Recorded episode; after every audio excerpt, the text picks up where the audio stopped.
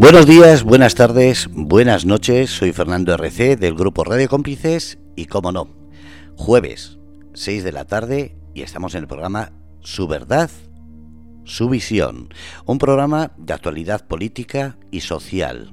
Empezamos por la local, regional, nacional y a veces incluso mundial, depende lo que vayamos hablando. Así que vamos a, a recibir a su director, y en este caso presidente además del grupo político de San Javier, Pleamar, Antonio Javier López Alemán. Antonio, buenas tardes. Espera, espera, espera, no se oye. A ver.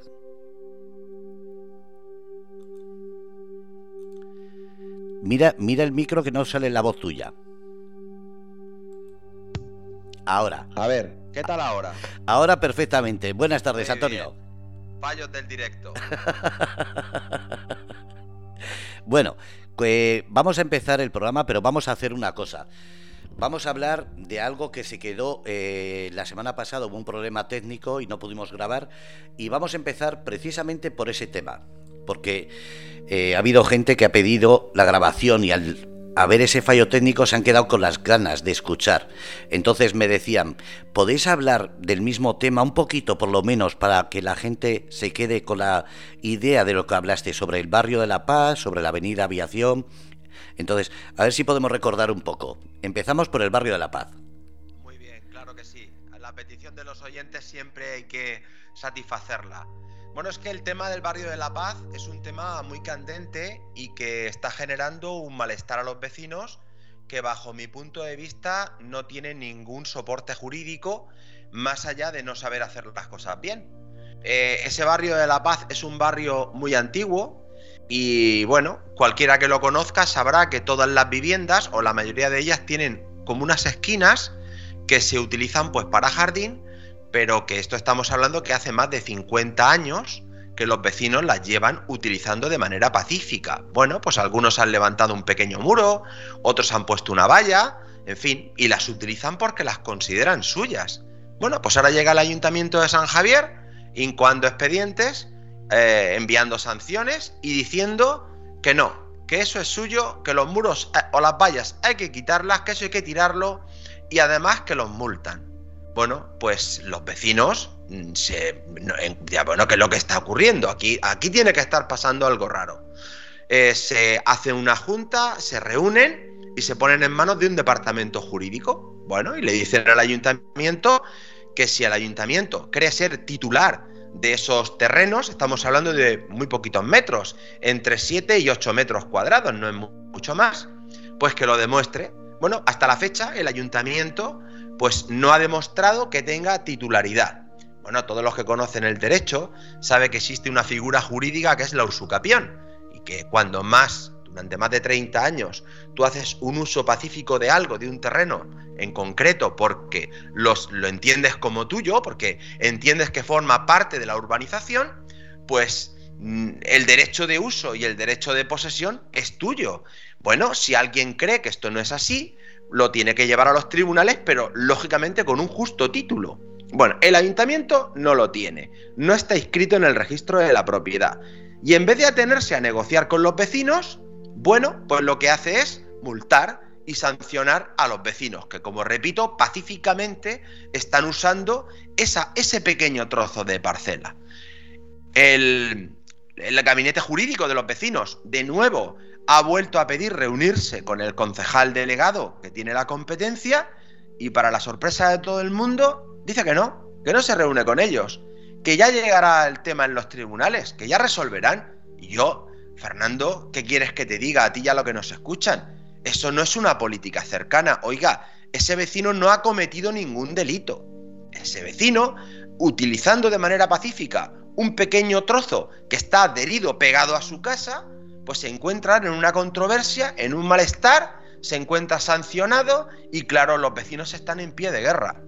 Están en pie de guerra justa, ¿eh? Porque yo creo que un ayuntamiento no está para esto. Oye, es correcto, si un cualquier vecino de San Javier comete una irregularidad, pues es verdad que se le tiene que advertir y que, que tiene que corregirla, pero siempre dentro del ámbito de la negociación, siempre en el ámbito de abrir las puertas al vecino. Eso es lo que tiene que hacer un ayuntamiento y en este caso, con el malestar que tienen, te aseguro que no está ocurriendo. Y claro, para ellos es muy importante, porque hablamos de personas mayores, hablamos de casas heredadas, y un barrio que ha sido siempre muy tranquilo, lleno de gente obrera, trabajadora, que lo último que quieren hacer es meterse en un problema ni con el ayuntamiento ni con nadie, pero están siendo tratados como si hubieran hecho no sé qué decirte, como si hubieran tirado las casas, hubieran levantado allí edificios de siete plantas o hubiesen hecho, pues no sé, verdaderas barbaridades, así están siendo tratados y por tanto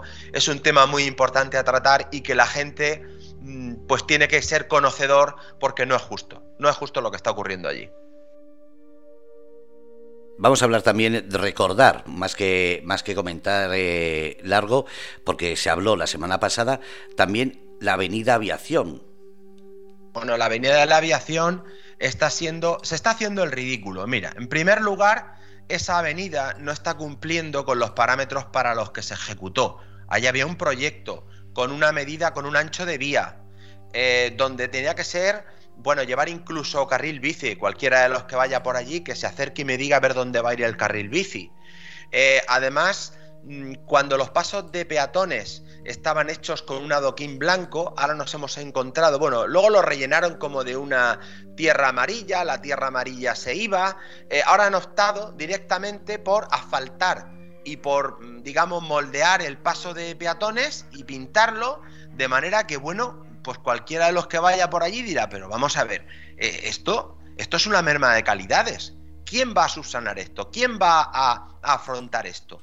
Cualquiera de los que vea las vías adyacentes, las calles, incluso la misma avenida, no cumple con la normativa de movilidad para las personas con discapacidad. Es decir, es una tropelía, pero ahí están con una velocidad pasmosa, corriendo, corriendo, corriendo, pues porque se acercan las elecciones para intentar inaugurar. Y claro, yo advierto a la gente, oiga, eso va subvencionado en casi un 80%. Si no cumple con los parámetros establecidos, si no cumple con la ley de movilidad, no se va a poder entregar, es decir, no se va a poder recepcionar esa vía. No sé qué arquitecto o técnico del ayuntamiento valiente lo va a hacer, porque va a poner su nombre y apellidos en un documento que no cumple con lo que se exigía. Y yo creo que es una tropelía y un reírse más de los vecinos por intentar quedar bien. Bueno, por no hablarte de que prometían el oro y el moro en las plazas de aparcamientos y es otra cosa que no se ha cumplido. Hay menos aparcamientos si cabe y de peor calidad. Por tanto, yo creo que es eh, una gestión nefasta por parte del ayuntamiento que creo, sinceramente, Fernando, que no pasa por allí. No, pasan por allí. Vamos a ir a la actualidad ya de esta semana. Eh, esto es por el recuerdo a las peticiones de esta charla que no se pudo grabar la semana pasada. Ahora vamos a ir a la actualidad que está sucediendo en este momento y es mucha. Vamos a empezar por hablar un poquito de qué Mm, iba a decir qué ofreces, pero antes de decir qué ofrece Pleamar, vamos a hablar de qué está pasando en San Javier con el tema de la criminalidad. Pues mira, Fernando, esto ya viene de largo. Eh, excepto el año 2020, que por eh, estar prácticamente todo el mundo encerrado y que bajó la tasa de criminalidad, siempre, siempre creo que hay que ir a lo importante. Siempre hablemos de infracciones penales, porque hurtos y robos siempre ha habido, pero es que ahora nos estamos enfrentando a unos hechos que no habíamos tenido, pues entre junio, diciembre y enero de este año, los apuñalamientos con personas ingresadas en el hospital es lo que está ocurriendo, pero es que el domingo, el domingo hubo un tiroteo en la ribera y en uno de. Eh, bueno, en el coche que tirotearon había un niño de tres años dentro. Y claro, si a esto le sumamos que si plantaciones de marihuana, que si pisos de mm, narcopisos en San Javier, pues oye, los que llevamos un tiempo viviendo en San Javier, yo en concreto desde que nací, esto no lo he conocido nunca. ¿Qué es lo que está ocurriendo? Porque además, que yo creo que es una dejadez absoluta por parte de quien tiene la competencia, desde el año 2010 el Ayuntamiento de San Javier está adherido a las juntas de seguridad. Ojo, han pasado unos cuantos años. Bueno, yo creo que esas juntas de seguridad son prácticamente casi inexistentes. La última que hubo, me parece, que fue en octubre del 2022. Bueno, pues ya estamos en febrero del 2023 y no sé cuándo fue la anterior. Y las juntas de seguridad, que nosotros lo llevamos en nuestro programa, son importantísimas, porque es la coordinación de los miembros y cuerpos de fuerzas de seguridad del Estado entre ellos para que ninguna zona se quede desprotegida, para implantar secciones especiales y combinarlas entre la policía local, la policía nacional, sí, sí, aunque no tengamos policía nacional aquí, y la Guardia Civil. Porque claro, los ladrones, los ladrones son muy trabajadores, pero de lo, de lo ajeno, claro. Ellos trabajan todos los días, están todos los días en pensar cómo viven de lo ajeno. Bueno, no sé si sabrás que en la zona del Mirador, pues ahora se va a implantar como una especie de patrulla los fines de semana. Entonces, ¿qué pasa? Que lunes, martes, miércoles y jueves les pedimos a los delincuentes que no vayan a robar. Mira, esto me parece de risa. Yo creo que hay que tomárselo mucho más en serio. No estamos hablando de delitos menores, estamos hablando de delitos muy graves, de que hay una sensación de inseguridad en las calles tremenda, porque yo no creo que a la gente le apetezca vivir donde en un periodo de junio a enero haya tres apuñalamientos, que no es tema baladí, o que haya disparos. Fernando, nosotros hemos vivido en un municipio seguro y no se están tomando las decisiones adecuadas. Pero esto es una situación que viene de, como dices, de años, porque yo me acuerdo, a ver, yo llevo desde el 2016 en la región de Murcia, para ser exacto, entre los Alcázares y Santiago de la Ribera. Y yo me acuerdo que cuando pregunté en Murcia Capital, cuando bajé del autobús, le pregunté a un camarero, quiero iniciar una nueva vida y busco un sitio que tenga cierta calidad de vida. Y sin pensarlo me dijo, vete a los Alcázares, que la zona del Mar Menor es de las zonas que más seguridad tiene. Así me lo dijo. hoy, hoy se puede decir eso. Y tenía razón, perdón, la Fernanda, tenía razón. Lo que no se puede tolerar es un incremento de la delincuencia, por ejemplo, del año 2021 al 22 en un 17%. En hablamos de delitos, ¿eh? No infracciones administrativas que ahora han pretendido suavizarlas.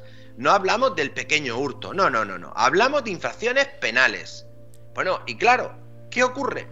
Yo creo, Fernando, eh, lo hemos hablado en muchos programas, el que la política esté dirigida por personas de un signo en concreto, que no se llevan bien con un signo del que está más arriba, provoca este tipo de situaciones. ¿Por qué?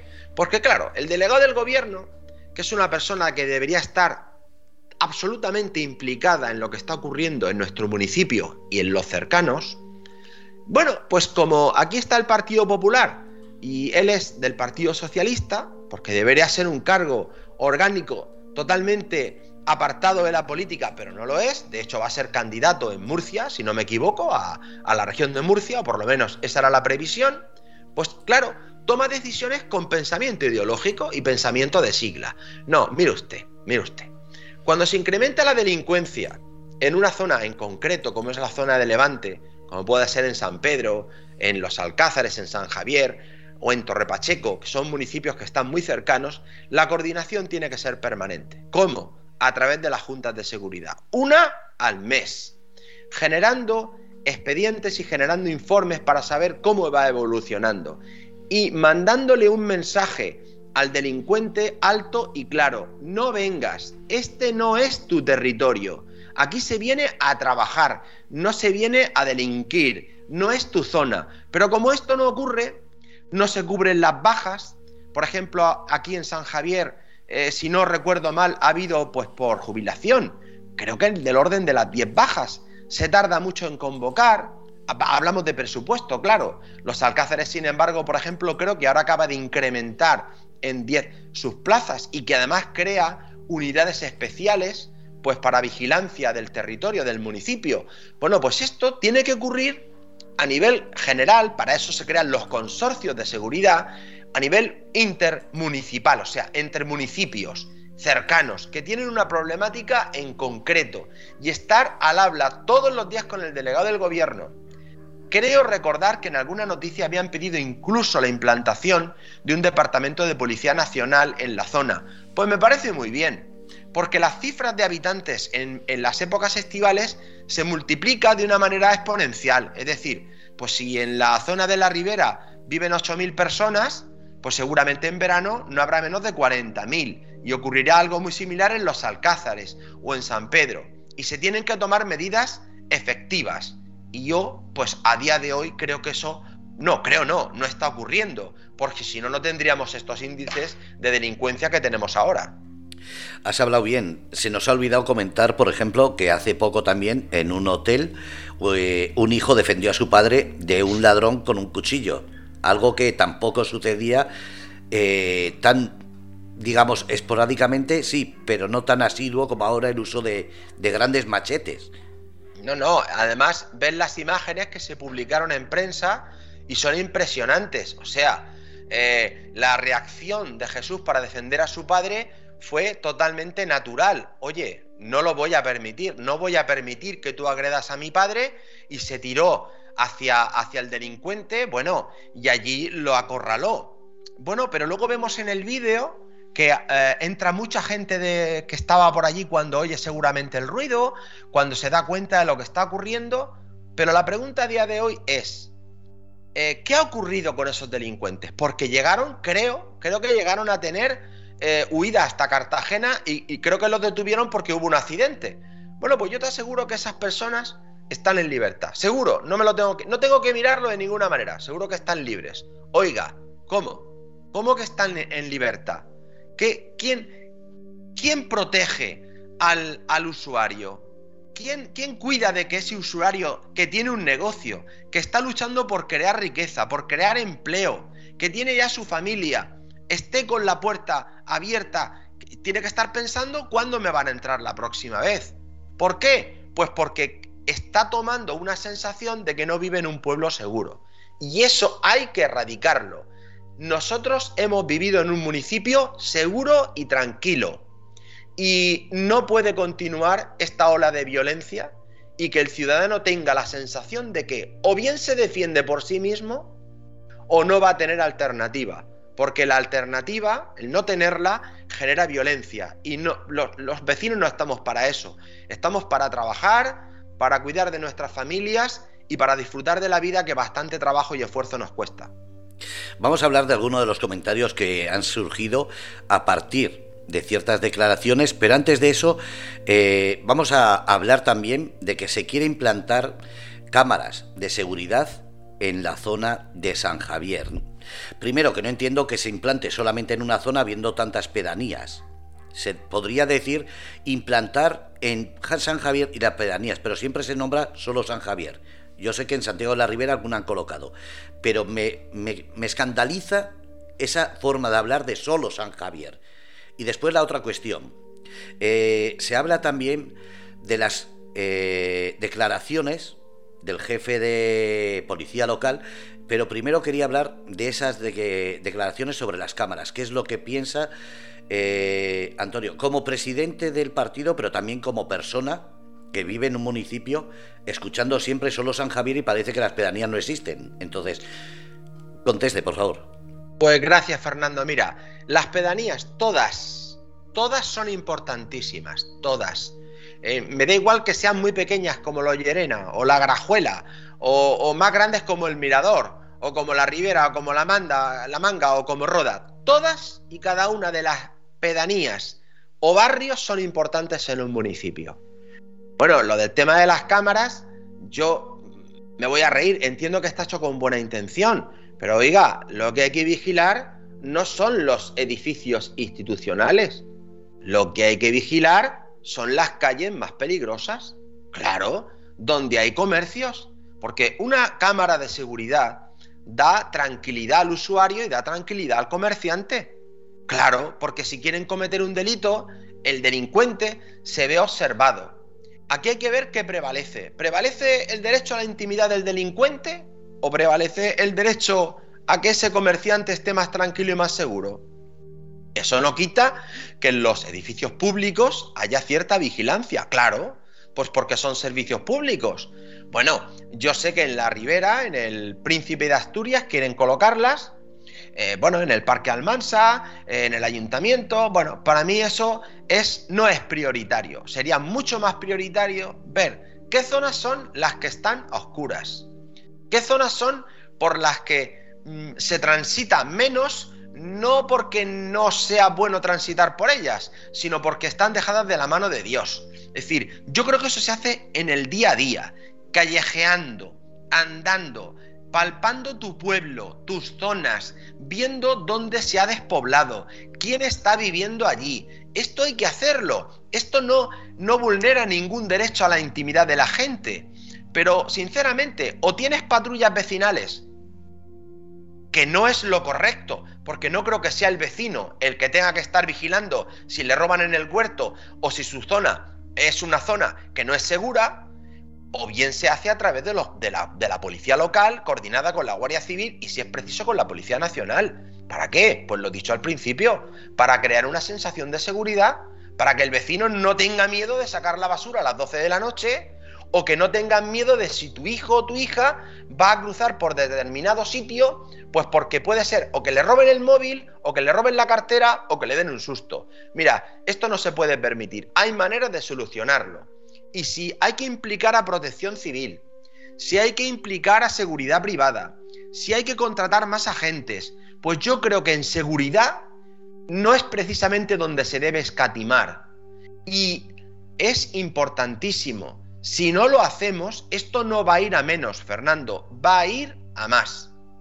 Y luego, en relación a lo que me has preguntado de las declaraciones del jefe de policía, te diré, Vamos a ver, he escuchado y he visto solo un trozo de las declaraciones. Yo no voy a entrar al trapo de si eh, utiliza o no la palabra adecuada. Él habla de estadística. Y estoy seguro que lo hace en base a una estadística. Oiga, eh, bueno, no sé si sabrás tú, Fernando, o sabrá la gente, que por una decisión política se ha eliminado el sesgo o el origen del delincuente. Solamente podríamos saber quién está ingresado en prisión y dependiendo de qué. Bueno, vamos a ver, quien quiera entender que el delincuente español es mejor que el extranjero, pues es un error, eso no es así. Pero lo que es cierto es que cuando tú no tienes una buena medida de seguridad, hay un delincuente que viene de fuera, te roba y se marcha. Y a ese es muy difícil controlarlo. Al delincuente local ¿eh? o foráneo, es más fácil porque le haces un seguimiento, sabes si tiene antecedentes penales, sabes dónde vive. Por tanto, yo creo entender, creo entender, sin tener que defender a nadie que lo puede hacer por sí mismo, que lo que quería decir el jefe de policía local era que es, se está produciendo una delincuencia externa que viene, comete el delito y se marcha. Y que claro, si eso no está coordinado con un delegado del gobierno, porque aquí hablamos ya de competencias nacionales, y controlado en fronteras, no, no son fronteras propiamente dichas, pero sí en donde acabas, acaban los términos de una comunidad autónoma y empieza otra, o de, de una región no empieza otra, pues el delincuente campa a sus anchas. Y entonces, pues claro, un señor puede venir en un coche, un señor por decirle cualquier cosa, desde cualquier país de, Europa del Este, viene por autovía, viene, comete un delito que puede ser gravísimo, se vuelve a subir a su coche, se sube en la autovía y bueno, no le ves la pista, vamos, cuando te vas a enterar tú, ha llegado a su país de origen. Y claro, esto necesita pues mucha más vigilancia, mucho más control y te lo repito, esas juntas de seguridad mensuales para ver cómo evoluciona la delincuencia y si las medidas que se están aplicando son las correctas o no. Vamos a ir de nuevo al tema de, has hablado bien, de seguridad, pero es que estamos hablando también del tema de qué está ocurriendo con esa seguridad. Se ha ampliado eh, y hablamos, eh, se nos ha olvidado eh, la zona de la manga, que también es otra zona que pertenece una parte a San Javier, y están cansados de reivindicar la inseguridad que sufren, el problema que tienen de estar en una vuelta de casi 50 kilómetros que cuando llega la policía, la Guardia Civil o los municipales, allí ya ha pasado de todo. Entonces, eh, ¿qué es lo que se puede hacer? ¿Se puede crear, como dicen ellos, allí un cuartelillo, como se ha hablado toda la vida? ¿O algo habrá que hacer? Lo que no se puede dejar es una pedanía como es La Manga, la zona de San Javier, que se supone que es de las zonas eh, de más interés turístico a nivel nacional e internacional, y dejarla de la mano de Dios. Pues mira, el tema de la policía local en San Javier, ya hablemos de la que viene por parte de Cartagena o en la zona de la manga de San Javier, eh, requiere el mismo esfuerzo. Eh, allí eh, la competencia o digamos el apoyo está hecho con la Guardia Civil de, Cabo de Palos. Pero mira, esto ya verás cómo lo va a entender todo el mundo. Si yo tengo un, cuerpo de policía que se me jubilan 10, yo ya sé cuándo se van a jubilar esos 10 policías. Por tanto, con mucha antelación, tengo que promover que esas plazas se cubran. Si yo tengo un departamento de la Guardia Civil que ahora, porque se ven obligados, bueno, creo que lo hacen de buena fe, lógicamente, pero se ven obligados, la ley se lo impone, que tiene que haber Guardia Civil en el juzgado, que tiene que haber Guardia Civil por el tema de violencia de género, pero yo no aumento la plantilla pues entre que la plantilla merma, que hay bajas laborales y que la gente tiene derecho a descanso, pues me voy encontrando con que para cubrir el mismo perímetro y la misma población tengo muchos menos agentes. Por tanto, ¿qué es lo que tengo que hacer? Fernando, algo que aquí no ocurre. Y volvemos a lo mismo. ¿Por qué no ocurre?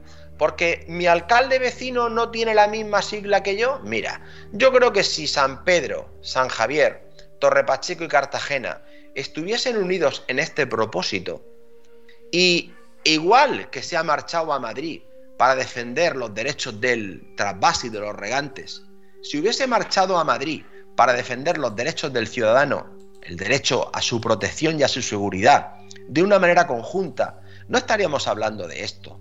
Porque la gente que lo sepa, cuando hay una baja eh, o hay una falta de patrullas en San Pedro del Pinatar, la patrulla que iba a cubrir San Javier se tiene que marchar a San Pedro del Pinatar. Eso no significa que San Javier se quede descubierto, pero si va a tener dos patrullas vigilando, solo tiene una. Y os aseguro que los delincuentes lo saben. Es decir, un delincuente que genere un acto ficticio en una punta de la zona de la manga sabe perfectamente que la otra punta de la manga está descubierta, porque se dedican a ello.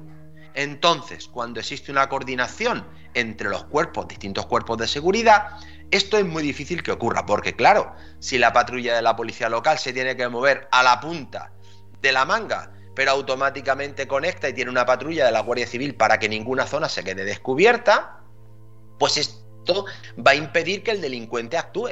¿Pero esto está ocurriendo? Sinceramente yo creo que no. ¿Por qué? Porque si ocurriese, la delincuencia no iría al alza.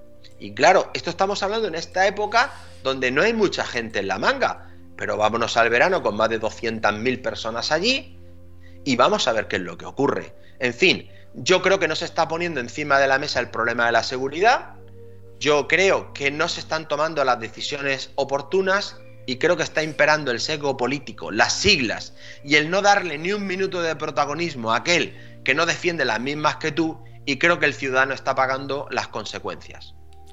Vamos a pensar que esas declaraciones del policía las ha hecho por decisión propia y no se esté utilizando de forma política ese cargo. Eh, vamos a ir también a pensar, has comentado que se espera que se presente, o, o igual ya está dicho, que se presente como, como has dicho, a la región de Murcia como segunda o tercera eh, puesto. No, no, el delegado del gobierno, yo creo, yo lo he leído en prensa, que iba a ser el candidato por el Partido Socialista para la comunidad autónoma región de Murcia. No sé si será, porque ellos creo que tienen primarias, pero vamos, yo lo he visto publicado en prensa. Entonces yo creo que un delegado del gobierno, ya sé que es un cargo, es un cargo nombrado por, por el gobierno, pero perdóname, está tocando un tema tan importante que debería ser casi, casi apolítico. Casi apolítico. Creo que un delegado del gobierno tiene una función concreta. Es la de... ¿De quién hablamos exactamente? Porque mucha gente estará diciendo, ¿de quién habla? Bueno, el delegado del gobierno es un, es un cargo público que la función que tiene es coordinar, por ejemplo, en la región de Murcia, que todos los miembros y los cuerpos de fuerzas de seguridad del Estado estén organizados para prevenir la delincuencia. Y, y si ocurre algo extraordinario o hay un, una, se elevan los casos de, o los delitos o los crímenes, pues dar traslado al gobierno para que se tomen soluciones. Por ejemplo, puede tomar determinaciones, imagínate que llega ahora la época estival y él habla con el gobierno y decide que la Policía Nacional, que aquí no tenemos eh, comisaría de Policía Nacional, pero en Murcia sí, pues tenga competencias o que comparta eh, labores de protección con la Policía Local y la Guardia Civil.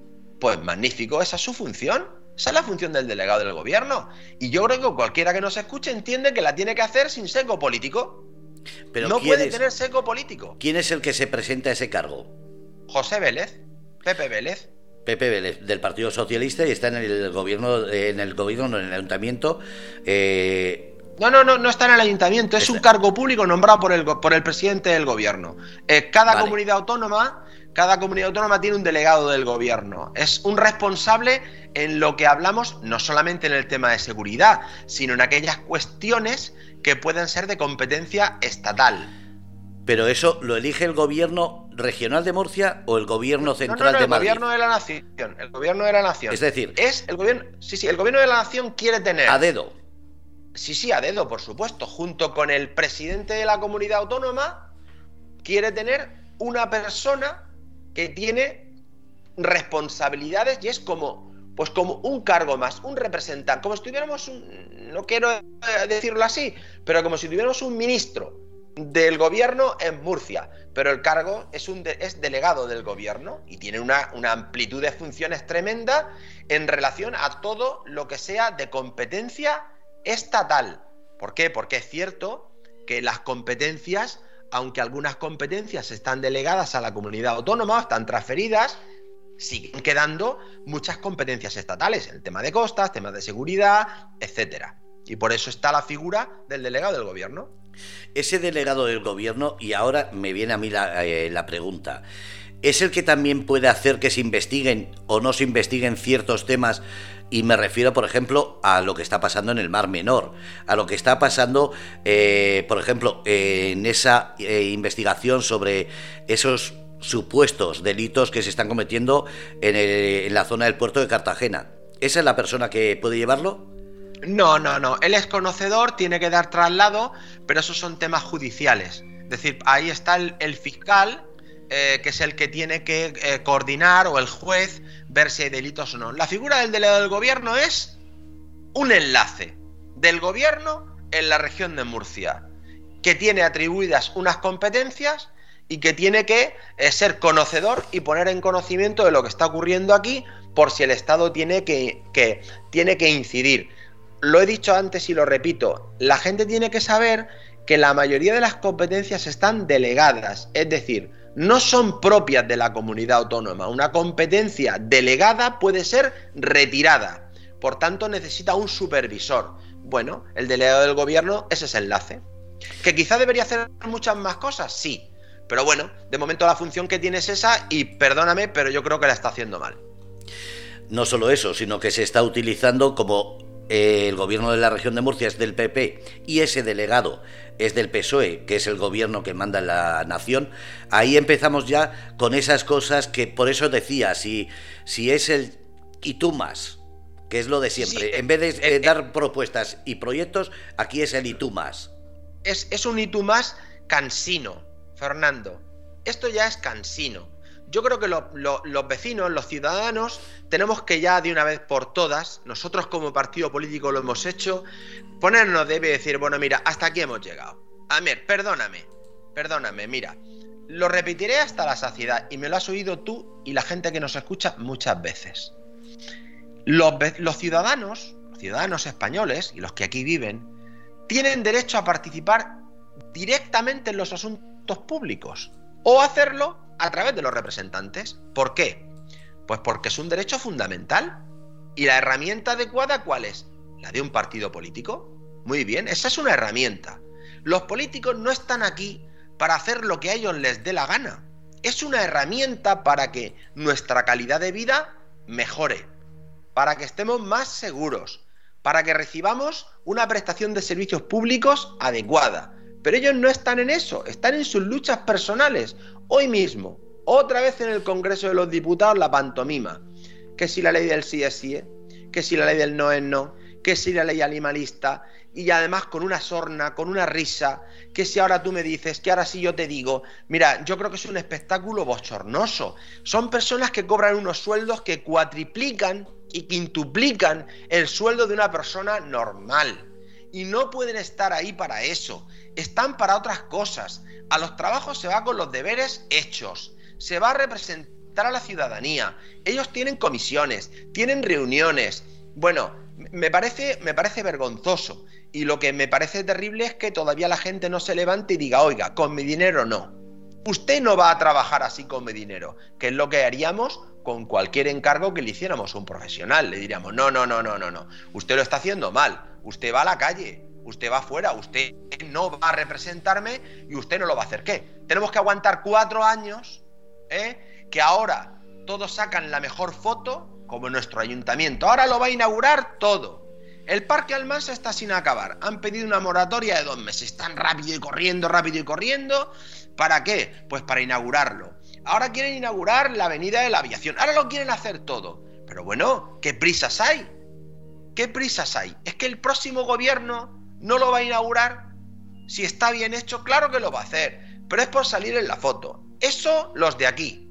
Y los de arriba, pues están en sus cuitas personales, en sus luchas, a ver quién sale más en la tele pues para garantizarse que las próximas listas vayan en el Congreso o que vaya por designación autonómica al Senado o porque vaya en las listas del Senado. Y yo, Fernando, creo que eso no es la política.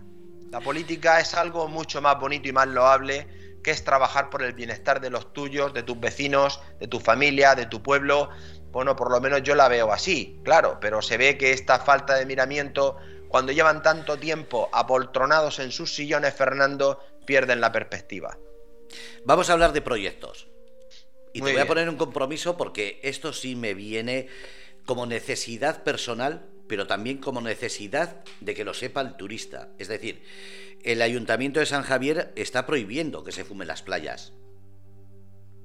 Pues mira, la normativa eh, creo que efectivamente llega a ser prácticamente municipal. ¿Por qué? Porque la playa ya está en un término. Hay zonas que estarán en costas y depende de que tengas o no la competencia, lo podrás hacer o no.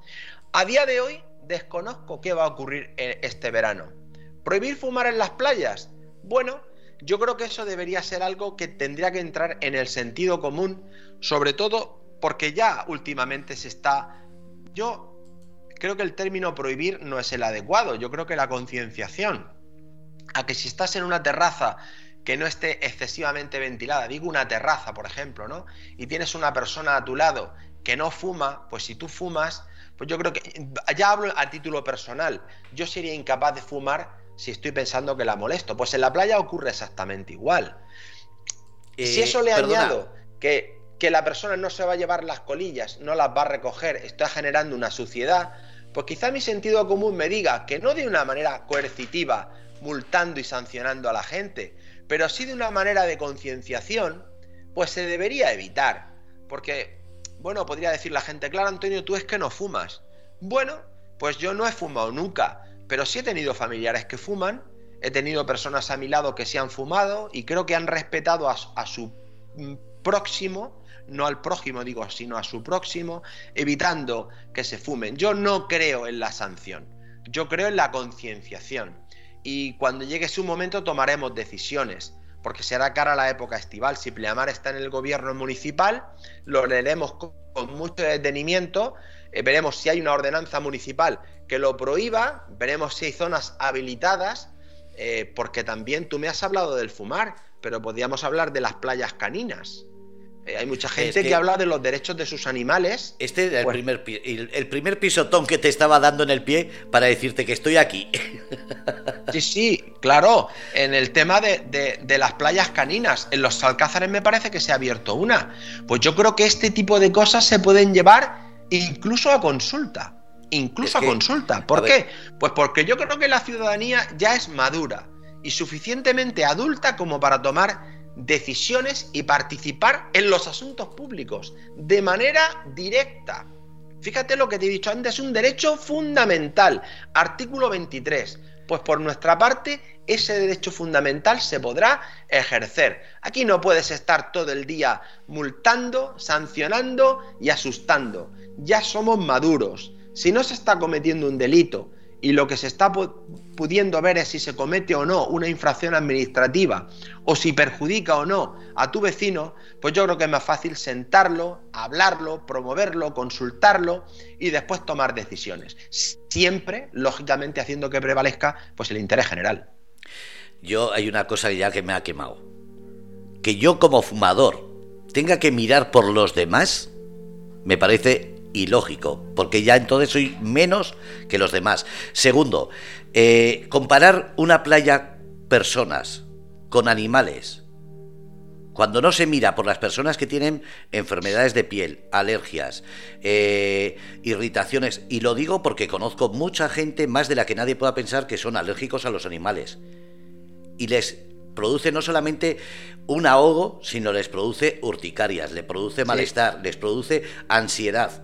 Entonces, que se empiece a hablar de una solución, de que el fumador es el que tiene que mirar si los de al lado no fuman, perdona, que miren ellos, porque la, ley decía que los fumadores podíamos estar en la terraza. Si no les gusta, que se metan dentro y si hay calor, yo lo siento, pero que se jodan. Sí, Fernando, es yo que, te escucho y, todos tenemos derecho, pero, espera, espera, Antonio, eh, Voy, voy con eso. Me parece injusto que siempre el que se jode es el fumador porque parece que somos la escoria. En los animales lo mismo. El que sufre esa sarna, esa alergia, esa ansiedad, que conozco gente que le pasa, eh, también hay que escucharle, porque ahora mismo se puede meter en el metro una persona con un animal y no miran quién está allí. Puede ser una persona que le dé un ataque de asma. Claro, escuche, y, tienes razón, por eso te hablaba del consenso. Mira. No, no, pero aquí no ha habido consenso, aquí ha sido directamente aprobarlo. Por eso decía que ibais a hacer vosotros. Tienes razón, pues yo te voy a hablar de lo que vamos a hacer nosotros. Bien. Nosotros conocemos muy bien la zona. Sabemos que hay zonas en las que nunca, jamás se podría establecer, por ejemplo, una playa canina. Nunca. ¿Por qué? Pues porque a lo mejor es una zona de baño de niños pero creo, creo que la, sociedad es suficientemente adulta como para decidir. Vamos a ver, si Santiago de la Ribera o La Manga quieren tener zonas de fumadores, como han existido toda la vida, que por cierto aún recuerdo cuando se obligó a la hostelería a instalar sitios eh, para la zona de fumadores, con un pues hay que hacerlo, hay que hacerlo de manera que no se denigre a nadie, porque como tú dices, nadie es más que nadie. Ojo, ojo, siempre prevalece el derecho a la salud. Fíjate que, que antagónico. Por ejemplo, en el, en el tema de fumar, podría alguien decirte, bueno, es que mi salud, mi derecho a la salud prevalece al derecho a que usted fume. Y en los, en los animales igual. Una persona que yo conozco, ¿eh? igual que tú, personas que tienen una alergia tremenda al, a, los, a los animales, pues tienen que saber que hay zonas delimitadas. Esto ya se ha hecho en, en otras zonas del litoral. Y además no tiene por qué haber nada permanente. Se pueden abrir, abrir catas, se pueden hacer zonas donde, donde se pueden estudiar qué es lo que está ocurriendo. Porque, por ejemplo, mira, esto es muy sensible. Eh, creo que lo hablamos en un programa. Las plazas de aparcamiento para minusválidos. La ribera está lleno. Bueno, eh, habrá que hacer un estudio de cuántas plazas se necesitan, porque si vieras algunos vecinos que me cogen por la calle, esto hay que solucionarlo. ¿Por qué? ¿Qué es lo que pasa? Pues mira, no puedo aparcar aquí, no puedo aparcar allá. Pues porque hay una plaza de minusválidos. Claro, hasta que llegas al minusválido y te dice, mira, es que si yo no aparco aquí, pues tengo que andar 900 metros y es que no puedo. Bueno, pues todo esto hay que ir paso a paso. No se puede sancionar directamente hay que ir viéndolo paso a paso, viendo qué tipo de población tienes, qué necesidades son las que tienen y no tomar soluciones de foto. Hay que tomar soluciones reales, entendiendo que somos diversos, entendiendo que cada uno cree tener su parte de razón ¿Y cómo se hace eso? Pues muy fácil, Fernando. Teniendo comisiones permanentes, teniendo las puertas de tu ayuntamiento abiertas, no discriminando a nadie por si te votó o si no te votó, teniendo unos pedáneos o pedáneas fuertes, que tengan una buena vía de comunicación, que tengan responsabilidades, que tengan dónde sentarse con el ciudadano, dónde escuchar qué es lo que le está ocurriendo, teniendo las ubicaciones y las instalaciones necesarias. Ahí es donde hay que poner el dinero. ¿Para qué? Para que haya una transmisión directa entre la necesidad del ciudadano y lo que tiene que hacer el responsable político. Y además que sea muy transparente. ¿Esto ocurre a día de hoy? Pues no, no es lo que está ocurriendo. Te sigo poniendo en compromiso. La ley de playas, que también San Javier está tomando en cuenta, no solamente está diciendo no se puede fumar en la playa, no se pueden llevar animales, está diciendo no se pueden hacer castillitos de arena, no se puede hacer agujeros en la arena, no se puede jugar al balón un niño, no se puede jugar a las palas. Entonces, si somos una zona turística y como has dicho esa palabra prohibir, la empezamos a utilizar en cualquier ejemplo de, muestra turística, es que nos vamos a quedar que va a ser... Error. Exactamente, a eso me refiero. ¿Qué es lo que vais a hacer vosotros? Porque es algo que ya estaban hablando extranjeros. Pues mira, que están escuchando en España. Revisar toda la normativa, pero te has quedado corto, te has quedado corto. Por ejemplo, en la lo sé, lo sé. En la zona del paseo marítimo de la Ribera, donde hay kioscos, donde hay gente que ha abierto sus negocios, mm, vamos a ver, yo no nunca apoyaré que esto se convierta en una discoteca, pero yo, me, he ido a otras zonas turísticas donde el hilo musical, el ambiente que se genera es un ambiente mm, de verano, es un ambiente que incita pues a salir, a pasear, a disfrutar. Esto no lo hemos inventado nosotros. Bueno, pues aquí pásate por cualquier sitio y mira a ver si puede tener a más de muy los decibelios de la conversación de la gente ya son suficientes como para que no pueda tenerlo. Y uno dirá, bueno, es que yo tengo derecho al descanso. Mira, claro que tienes derecho al descanso, por supuesto que sí. Pero el que tiene su negocio abierto sin molestar a nadie, con un horario correctamente limitado o delimitado, eh, también tiene derecho a vivir, está generando riqueza, está generando empleo. No, no es todo pasar de la muerte a la exaltación. Hay muchos tonos en el camino. Y nosotros, que sabemos lo que es tener un comercio o un negocio y que por diversas causas deje de funcionar, sabemos que tenemos que ponernos manos a la obra. Mira, un ejemplo, mira cómo se soluciona esto. La varita mágica no existe. A mí nadie me va a escuchar decir que las cosas se solucionan de la noche a la mañana y sin ningún tipo de titubeo, porque eso es mentira. Hay que trabajarlas. Mira, hoy, hoy, esta mañana, le he preguntado a tres comerciantes, concretamente así en Santiago de la Ribera, pero también lo preguntan San Javier porque me estaban dando traslado de la problemática que tenían cada uno y eran tres negocios distintos. Y les he preguntado una cosa muy sencilla. Digo, en estas últimas tres legislaturas, las últimas tres, no me voy a ir a la última, las últimas tres, ¿cuántas veces ha venido a verte el concejal de comercio o de turismo con un técnico del ayuntamiento a su lado para preguntarte cuáles son tus necesidades, qué es lo que te está ocurriendo, si una ordenanza municipal a ti te provoca un perjuicio, si no te la provoca, y se han echado a reír. Dice, nunca. Digo, no es posible. No, no, no te he dicho que me digas exactamente cuántas, sino cuántas. Dice, no, no, nunca. Eso no puede ser, Fernando. Porque ¿qué es lo que ocurre? Que entonces, ¿quién está dictando las ordenanzas municipales? ¿Quién? ¿Quién lo está haciendo? ¿En relación a qué lo está haciendo? Lo de las playas. Mira, en Pleamar llevábamos una idea que la vamos a llevar a cabo, que era sencillísima en pleno verano, si tú te das cuenta, no existe, por lo menos no existe en nuestra zona, no creo que exista, yo no lo he visto ni en La Manga, ni lo he visto en La Ribera, que digamos son las zonas más turísticas. Pues una, una caseta de turismo, en La Manga creo que se hizo algo, pero en un edificio, pero en La Ribera no existe. Una caseta de turismo donde agentes de turismo recojan información de los que nos visitan. ¿Por qué? Porque ahí podemos recoger sus necesidades también y al mismo tiempo del que vive aquí y del que tiene una casa aquí y no viene un día sino que viene cuatro meses al año. Tienes que ser conocedor de las inquietudes de los que viven aquí o de los que te visitan. Y eso lo tienes que hacer como Pico y pala, pico y pala, pico y pala todos los días en la calle. ¿Existen herramientas? Claro que existen herramientas. Pero tienes que entender que ese es tu trabajo, que trabajas en pro de las necesidades de tus vecinos. Eso es una política activa, proactiva y efectiva. Eso no existe a día de hoy. No existe. Campañas divulgativas donde alguien se lleva el dinero porque hace la publicidad determinada, eh, pero no existe transparencia. Y no lo existe en los medios de comunicación. Yo me pongo en tu pellejo, Fernando, en tu piel.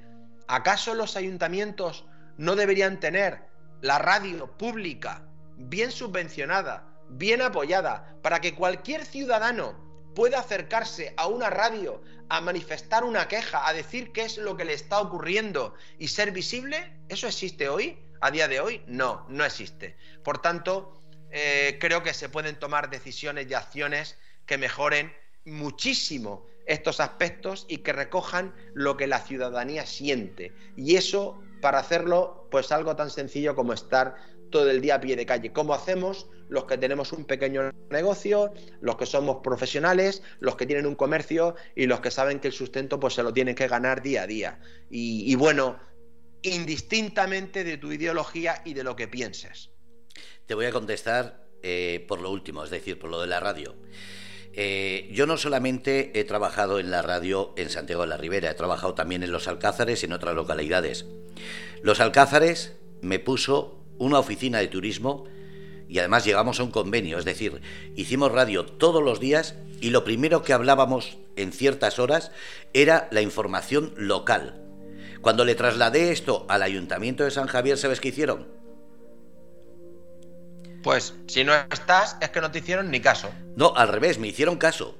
Copiaron la idea, pagaron a una empresa, primero a la, a la radio local, que duró muy poquito, y después prefirieron pagar a esas grandes cadenas que vienen uno o dos días, sacan unas horas y se llevan 6.000, 8.000 o 10.000 euros. Cuando el presupuesto de una radio, como yo le decía, mía, no solo eh, mía local, sino mía en el sentido de que sea eh, yo, sea TVM, sea alguien que de verdad está las 24 horas, no, pero sí unas horas que de verdad la población, lo que dices, tenga opción a coger información directa de turismo, escuchen y puedan opinar directamente en esa radio que tiene enlace directo con el ayuntamiento, aquí lo hicieron, como te digo, muy poquito tiempo, creo que duró la semana de las asociaciones, que pusieron allí una caseta, que yo expliqué cómo tenían que hacerla y la copiaron exactamente, y a mí ni se me acercaron y al revés.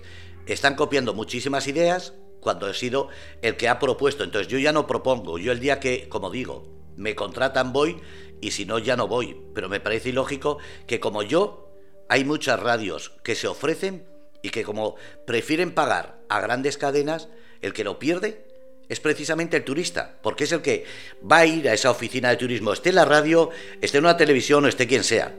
Pero se han quitado Las, las, las posiciones de, los, de las oficinas de turismo solamente porque parece que da mala imagen una caseta y parada todo el año. Mira, Fernando, eh, tú lo hablas desde el punto de vista de la radio y yo te hablo desde el punto de vista de partido político. Para que nadie se engañe, un partido político como el nuestro, que no tiene representación en un ayuntamiento, no tiene ningún tipo de, ayuda. Es decir, si tienes un presupuesto anual para ahora, por ejemplo, cara a las elecciones de 10.000, pues es menos 10.000. Y si lo tienes de 5.000, es de menos 5.000. Partes de cero. No existe ningún tipo de ayuda. Y sin embargo, la vocación es pública, como la tuya. Porque la vocación de una radio, ¿cuál es? Pues es transmitir y que la gente de a pie tenga voz. Pues no. ¿Qué, ¿A qué se apoya? A los grandes partidos, a los que ya tienen representación, a los grandes medios de comunicación, pero no se dan cuenta que lo que están haciendo es una merma en el derecho de la información del ciudadano, de las cosas que realmente importan. Porque claro, si yo te pago a ti unas cantidades estratosféricas, yo no voy a utilizar la palabra de decir que es que lo estés comprando, pero lo estás, bueno, los estás llevando a tu camino. Y luego, si hay algo que no me interesa que publiques, pues te voy a filtrar. Lo hemos hablado muchas veces, la comunicación no tiene que tener filtros, educación y respeto siempre, pero filtros Fernando no. Y tiene que ser plural, porque vivimos en un Estado plural. El pluralismo político, la libertad de prensa, la libertad de comunicación, todos son derechos que tenemos y que se tienen que practicar de manera libre. Bueno, eso no está ocurriendo porque no son capaces de entender que aunque no te guste lo que estás oyendo, si estás sometido a un constante examen y a una constante vigilancia por tu ciudadano, es que ese es el camino que has elegido. Ese es el del cargo público. Y yo creo que mientras que lo hagas bien no tienes que estar preocupado. Y tienes que potenciar, al, igual que potencias, que no lo hacen, deberías de potenciar al pequeño emprendedor, al pequeño comercio, pues yo creo que un medio de comunicación en un pueblo es imprescindible. Y que existan asociaciones locales y partidos políticos locales y que tengan una ayuda porque representamos el pluralismo político dentro de nuestra Carta Magna, pues tampoco se hace y se debería hacer. Bueno, pues nos cuesta Dios, ayuda, sudor y lágrimas, pues el intentar conseguirlo. Pero mira, Fernando, ahí estamos, eh, sin, sin bajar la guardia y luchando, porque creemos que es lo que tenemos que hacer. Sobre todo hay que ser independientes. Eh, yo siempre lo he dicho, a mí eh, que me copien significa que algo hago bien. Pero, sí, hay que ser no dependientes. Exactamente. Que es también muy importante. No dependientes. Pero en, este, en este caso. digo yo que somos. En este caso, la dependencia turística que necesitamos en una zona como es todos los márgenes del Mar Menor, y hablo de Cartagena, de La Manga, de San Pedro del Pinatar, de los Alcázares y sobre todo de Santiago de la Ribera o en este caso San Javier, que es su ayuntamiento. Pero si no empiezan a ponerse las pilas, hay un gran problema. Y es que el turista solo va a recibir la información a través de Internet, ya no de los medios de comunicación. Y si hablamos solamente del problema que está surgiendo ahora mismo de que solo se está hablando de que, cuidado, que en Murcia se empieza a decir que no se puede hacer castillitos. La gente con familia va a decir, no voy. Que no se puede jugar a palas o a la pelota. La gente joven no va a venir.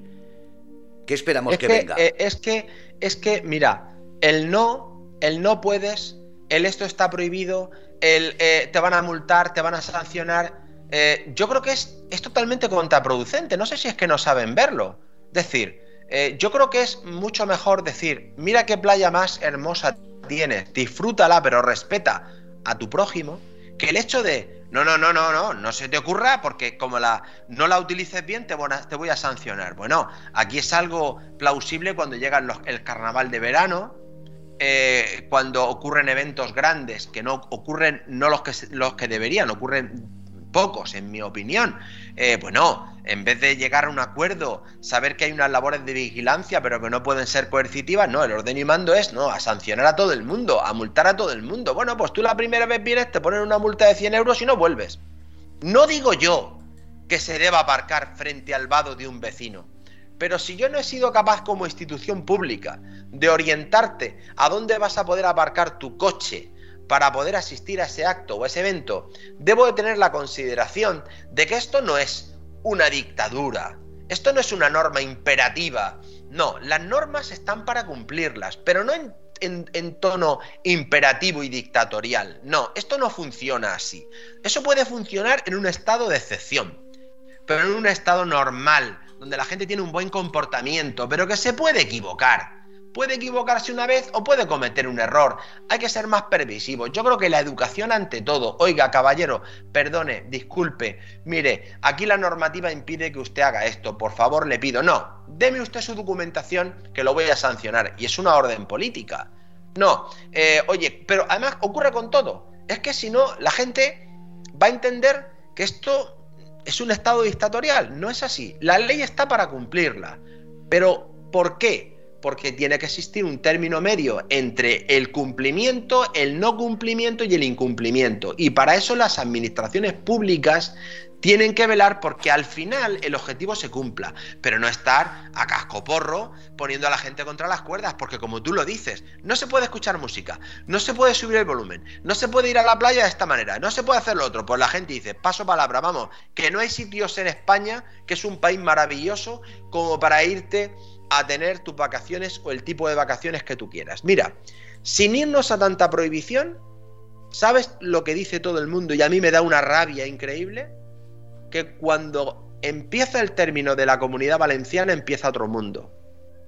Y me parece terrible, porque yo creo que vivimos en el sitio más precioso del mundo, con una climatología extraordinaria, con una gastronomía, con una cultura y con una gente maravillosa. Y a mí que me digan que si me voy para el sur, cuando acaba la región de Murcia, y si me voy aquí cerquita, cuando empieza la comunidad valenciana, hay sitios mejores que este, porque se toman el turismo más en serio, pues me da rabia. Pues porque no hay derecho. Aquí el turismo es importantísimo, como lo puede ser la agricultura, como puede ser la empresa, pero el turismo es algo que nos da calidad, que nos da bienestar, que es el momento de pasártelo bien, de recibir a los que vienen a visitarte. Y creo que hay que cuidarlo, hay que mimarlo y eso pues hasta la fecha pues no está ocurriendo. Así que habrá que tomar decisiones importantes en ese camino.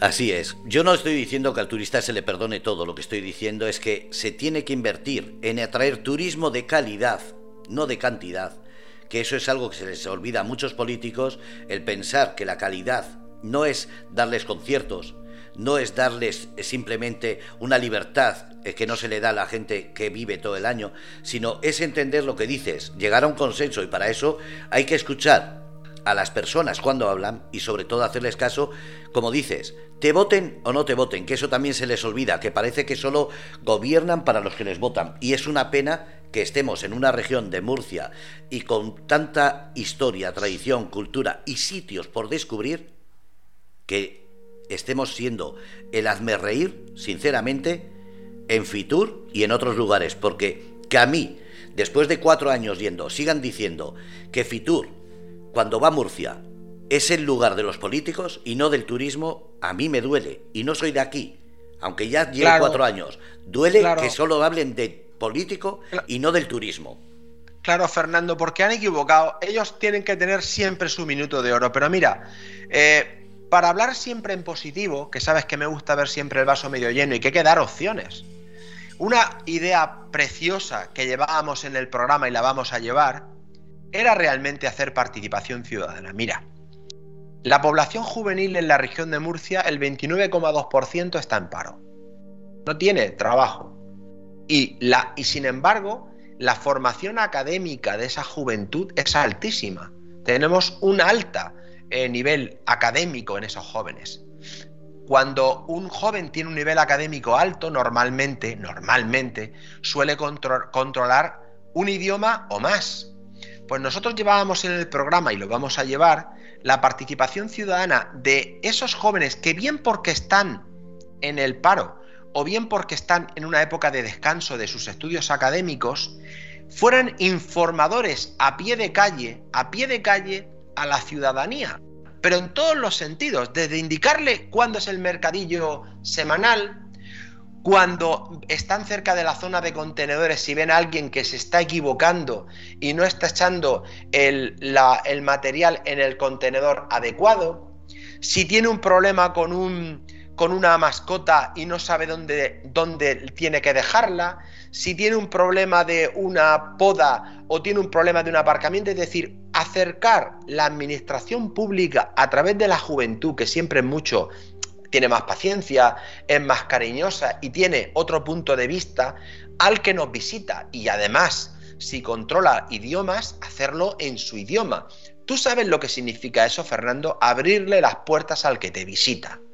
¿Pero eso qué cuesta? Dinero. Claro que cuesta dinero, pero ¿sabes lo que consigues también? ¿Sabes el retorno que se tiene no solamente en la calidad en el turismo, sino que ese joven que de momento solo conocía la teoría de lo que son los estudios, empieza a conocer la realidad de la calle y conversa con las personas y conoce su problemática y será un buen trabajador o será un buen empresario, o cuidará más su pueblo, porque los estás involucrando. Esa idea la llevábamos y la llevaremos. No es cuestión de hacer campañas divulgativas como hacen un anuncio donde los jóvenes dicen lo que quieren. No, perdona. Al joven hay que hacerle pie de calle. Pie de calle. Y creo que el turista lo va a agradecer, pero el vecino también lo va a agradecer. Por tanto, verás, Fernando, que nuestras políticas son políticas de cercanía las políticas que interesan. El resto, el resto de políticas, el de la foto, el del minuto de oro, el de la inauguración corriendo deprisa, eso a nosotros no nos interesa. No es nuestra manera de trabajar, Por eso decimos que no somos políticos, somos profesionales, claro. Lo que pasa es que nos hemos cansado de que no se hagan las cosas como se deberían hacer y venimos a aportar ese punto comercial o empresarial o profesional a la política, que a día de hoy, visto lo visto, es muy, muy necesario. Totalmente. Eh, Antonio, que muchísimas gracias por estar aquí, por darnos esa visión primero de todo lo que está ocurriendo y después las soluciones, que es lo que siempre digo. Estoy cansado de ver en otros medios de comunicación cómo se habla del y tú más o de las barbaridades que se dicen y nunca proyectos. Por eso me gusta este programa y otros, pero este especialmente porque hablamos del conjunto de lo que está sucediendo y después de los proyectos que lleváis. Y es algo que eh, no solamente me atrae a mí como persona que lleva el programa de la radio, sino me atrae como persona para difundir esa información. Creo que es muy goloso este programa en ese sentido, porque damos la información y el proyecto, que es lo que, vuelvo a decir, falta en muchísimos medios de comunicación. Así que agradecido que hayas elegido Radio Cómplices para eso. Pues nada, agradecido yo y mi equipo también porque nos des voz y que tengamos este hueco y podamos transmitir lo que pensamos, que no es otra cosa que como la que siempre te digo, política cercana, día a día, camino a camino, colaborando, consenso y sobre todo lo que me inculcaron desde que era muy pequeño, sentido común. Pues muchísimas gracias Antonio, como siempre, el jueves que viene, más. Muy bien, a vuestra disposición. Muchísimas gracias, un abrazo. Un abrazo para ti y para los que nos escuchan. Y ahora seguimos con Grupo Radio Cómplices, pero recordar, jueves 6, 6 y cuarto, 6 y media de la tarde, su verdad, su visión, con José eh, Antonio Javier López Alamar, presidente del Grupo Pleamar, Grupo Político de San Javier. Un abrazo a todos, volvemos enseguida.